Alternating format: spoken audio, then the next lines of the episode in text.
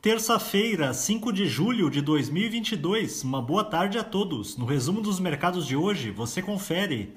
O Ibovespa terminou o dia em baixa de 0,32% aos 98.295 pontos, com a aversão ao risco dando tom nos mercados globais e derrubando o preço das principais commodities exportadas pelo Brasil.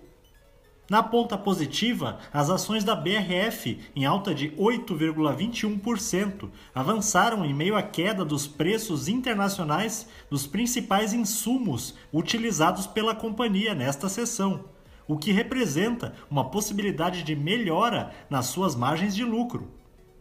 Na ponta negativa, os papéis da PetroRio, em baixa de 7,20%, acompanharam o tombo do barril do petróleo, que foi pressionado pelas perspectivas cada vez maiores de redução da demanda pela commodity, em caso de uma recessão em grandes economias.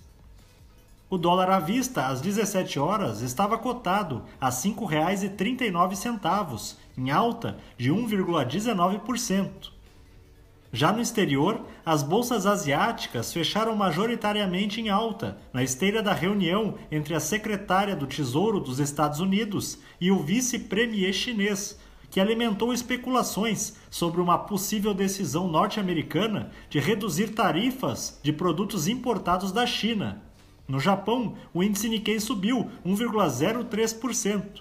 Na China, o índice Xangai Composto ficou praticamente estável, os mercados na Europa encerraram em baixa depois que o índice de gerentes de compras composto da zona do euro, em junho, atingiu seu menor nível em 16 meses, reforçando os temores de que possa haver uma recessão no continente em breve.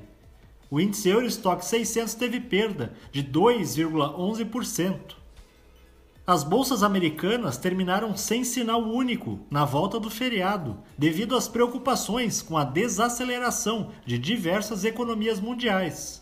O Dow Jones caiu 0,42%, o Nasdaq teve alta de 1,75% e o S&P 500 avançou 0,16%.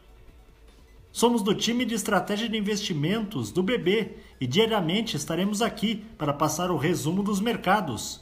Uma ótima noite a todos!